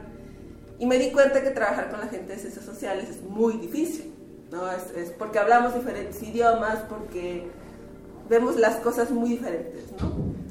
Entonces fue ahí donde conocí a los chicos Infotec, a los doctores que están aquí, que son computólogos, y dije, ellos hablan el mismo idioma que yo. Entonces a partir de ahí ya no me les despegué. Entonces, por eso está la cuestión rara de que yo, yo me siento parte de Infotec, ¿no? Que institucionalmente no lo soy. Eh, yo soy tanto de Geo como de Infotec. Y eh, pues así es como, como, como llegué acá. Eh, sí tengo ciertas colaboraciones con gente del CIDE, ¿no? Pero mi trabajo diario, mi trabajo duro y la mayoría del trabajo es con gente de, de Infotec. Eh, pienso en algo mientras te escucho, Daniela. Eh, bueno, estás adscrita a Centro Geo y tienes tu oficina en el CIDE y, Trabajo con y trabajas con Infotec. Y te planteo, pues al final es la misma causa, ¿no? Te- O sea, qué maravilla que estas distintas instituciones puedan colaborar, que tú seas un, un pilar un eslabón de, de contacto entre estas instituciones. Y pues finalmente la causa, eh, no sé cuál es o no sé cómo nombrarla, pero pues creo que para todos es la misma. O sea, que ustedes estén, sigan desarrollando conocimiento y sigan haciendo investigaciones. Casi, casi, pues no importa la camiseta que traiga puesta, pero eh, eh, los beneficios pues pretenderían ser para, para todos. ¿Qué, qué, qué opinas de esa colaboración interinstitucional? Es, si pensar en fútbol es como que, que en un partido se cambiaron algunos jugadores. Eh, bueno, yo creo que esa colaboración enriquece más que nada al investigador de entrada, ¿no? O sea, a mí, por ejemplo, intentar comunicarme con gente de ciencia social, o sea, no es, no es que sea malo, ¿no? Pero me ha aportado mucho, ¿no? En el sentido de que yo no veo cosas que para ellos es tan sencillo de ver, ¿no? Me cuesta, por la formación, supongo, ¿no? Eh, pero también intentar colaborar en el sentido de, de algunos desarrollos o aplicaciones que se puedan hacer en la parte de ciencias, de ciencias computacionales tenga un impacto muy visible en el área de la sociedad. ¿no? Eso me gusta porque no lo veía tan claro antes, ¿no? Ahora, no lo sigo viendo tan claro, pero ya un poquito más, ¿no? Eh, y con la relación aquí con, con los chicos de Infotec, pues pues es un a pesar de que somos todos computólogos, tenemos ciertas capacidades cada uno, ¿no? Que nos ha, creo, nos ha hecho un equipo fuerte, un equipo que, que trabaja y que, y que ha dado resultados, hemos dado resultados. Desgraciadamente a nivel institucional a veces es complicado, ¿no? La, la- la burocracia y todo eso es, es complicado porque a pesar de que yo me siento, por ejemplo, de Infotec, pues sí hay ciertas cuestiones administrativas pues que no estoy tomada en cuenta y es lógico, ¿no? Porque, porque no soy de Infotec, ¿no? Es- Pero sí es como, eh, esa es la parte complicada, la parte a veces un poco triste porque yo digo, sentimentalmente estoy involucrada con Infotec, pero a la hora de la verdad no me toman en cuenta, ¿no? Entonces se rompen el corazón. Es difícil, ¿no? Eh, con el CIDE no ha pasado tanto porque no, digamos, no estoy tan involucrada sentimentalmente con el CIDE, pero definitivamente eh, lo que más se gana con la colaboración es el desarrollo que podemos hacer, ¿no? Eh, las investigaciones y el, enriquecimiento como investigador personal. ¿no? Hace un, un, punto ahí sobre esto de la colaboración. De hecho, sí hay un, convenio entre los centros de investigación, Infotec, CIDE, eh, Centro Geo y CIMAR. Son centros de investigación en Aguascalientes y es un convenio que firmaron nuestros directores cuando este, recién estábamos llegando. Eh, pero de hecho, bueno, cuando lo firmaron nosotros ya estábamos colaborando. Y entonces fue algo muy padre para ellos porque dijeron, no, pues estamos firmando un convenio que ya tiene este, un sustento ya en la práctica. Porque normalmente se firman los convenios, entonces saber cuándo colabora, saber cuándo se nos proyecto, y nosotros ya estábamos este, colaborando entonces. Pero entonces hay un marco como normativo de alguna manera de, esta colaboración. Y esto de que, de que Daniel esté en su oficina en el CIDE y de que venga para acá y de que transitemos libremente entre los entre las, este, edificios y todo eso es parte de esa, de esa idea que se tiene ¿no? de, de, fomentar la, la, colaboración entre nosotros. ¿no? Sí. Resistor.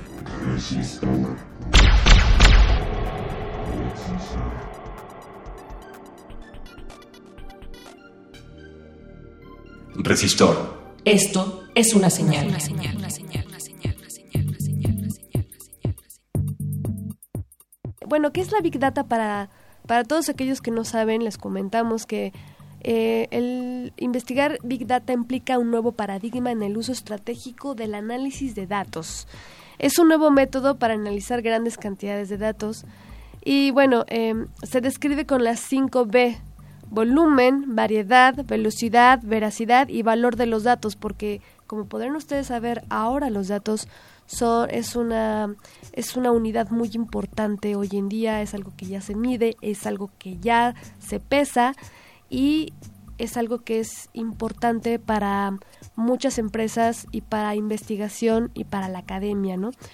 Involucra datos estructurados, no estructurados o semiestructurados, Ahorita en unos momentos vamos a ver de qué está hablando esto. Y el análisis de grandes datos busca la obtención de información valiosa en la toma de decisiones. Podemos decirles que el laboratorio de Big Data, también conocido como el Laboratorio de Analítica de Infotec en Aguascalientes, es un espacio de experimentación científico-computacional que involucra el procesamiento de grandes bases de datos provenientes de fuentes heterogéneas mediante la aplicación de métodos analíticos. Imagina la infinita cantidad de datos. Algunos hablan de que cada día actualmente se están generando algo así como 34 bibliotecas de Alejandría por persona cada día. Hablando de datos, si piensas en la cantidad, si tomamos como ejemplo, Eloísa, solamente tu dispositivo móvil, solamente tu celular, la cantidad de datos que está generando. Así es. En, en, torno a ti, por ejemplo. Por ejemplo, tu celular sabe dónde has estado. Lleva un registro de todos los lugares donde has estado. Claro, quién, con quién me comunico, quién se comunica conmigo. Exactamente. Eh, podría estar grabando los audios, podría estar grabando el audio de tus conversaciones. Claro, y también viendo si yo estoy, si yo tengo fotos, o sea, puede tener un registro eh, de video y de eh, fotografías Así es. que yo capturo con mi dispositivo. Pues si pensamos de esta manera, únicamente en tu dispositivo móvil hay una vastísima cantidad de datos, quizá varios gigabytes. Ahora multiplica eso por el estimado de dispositivos móviles que existen en el mundo, que oscila algo entre los 3.500 y 4.000 millones de dispositivos móviles o smartphones en el mundo. Y ahora ahí el Big Data no habla solamente de dispositivos móviles o celulares. Claro, habla de otros medios de comunicación como las tablets, las computadoras, los ordenadores, los servidores. Eh, infinidad y cantidad de, tecnología que nosotros usamos hoy en día, medios electrónicos que están tomando estos datos diariamente. Así es, de ahí, de ahí la importancia de estas nuevas disciplinas, eh, la analítica computacional o los altos volúmenes de información, la big data, pues ahí está, ahí están estas reflexiones que con mucho gusto eh, compartimos con ustedes, audiencia conocedora de Radio UNAM, y pues estamos por terminar esta emisión. Estamos por terminar esta emisión. Yo quiero agradecer a todos ustedes. Eh, esta es la última emisión del año. Nos, nos estaremos escuchando el próximo 3 de enero. 3 de enero, ¿verdad, Alberto? Sí. 3 de enero estaremos escuchándonos a las 22 horas por el mismo canal, en la misma frecuencia del 96.1 FM, en el mismo cuadrante, ubicado en Adolfo Preto, número 133, Colonia del Valle. Yo soy Eloísa Gómez. Muchas gracias, Alberto. Gracias Eloisa, una felicitación, que sea un gran fin de año y que el próximo sea un año lleno de lleno de todo. Feliz año. Venga, feliz año, felices fiestas, resistencia, gracias a Resistencia Modulada, gracias a Radio UNAM, pero sobre todo gracias a ti por escucharnos todas las semanas. Resistor. Resistor. Esto es una señal. Turns to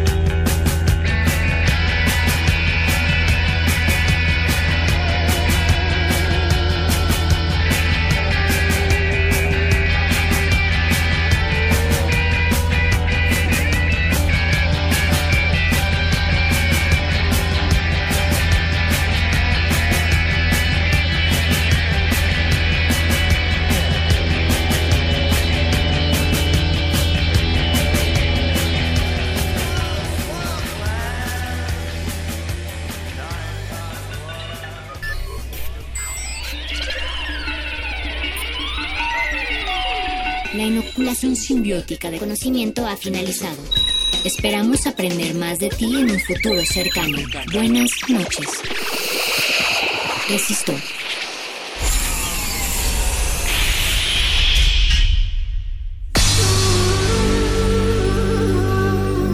Por siglos nos hemos hecho escuchar. Nacimos como parte de esa inmensa mayoría.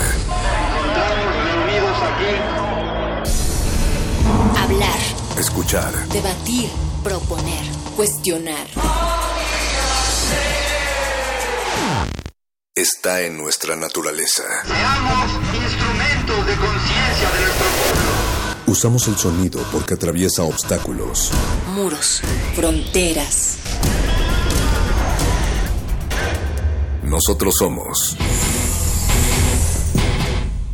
la resistencia.